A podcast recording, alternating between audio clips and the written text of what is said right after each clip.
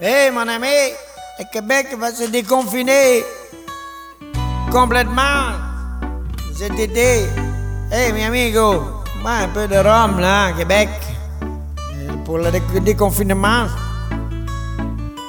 Savez-vous ce qu'on vient de se faire annoncer? Ça va brasser à la fin du mois de mai. Les premières bonnes nouvelles depuis l'été dernier. On recommence à déconfiner. Depuis trop longtemps, la vie n'est pas normale.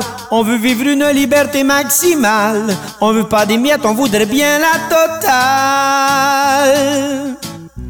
Enfin, on va dire bye bye au couvre-feu. Juste de rentrer tard, ça va nous rendre heureux. Le gouvernement fait tout ce qu'il peut.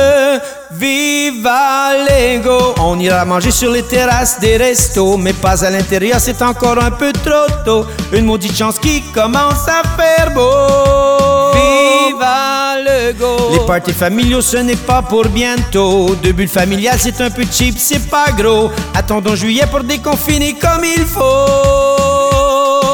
J'ai hâte de virer une brosse avec mon ami Pedro en buvant du vino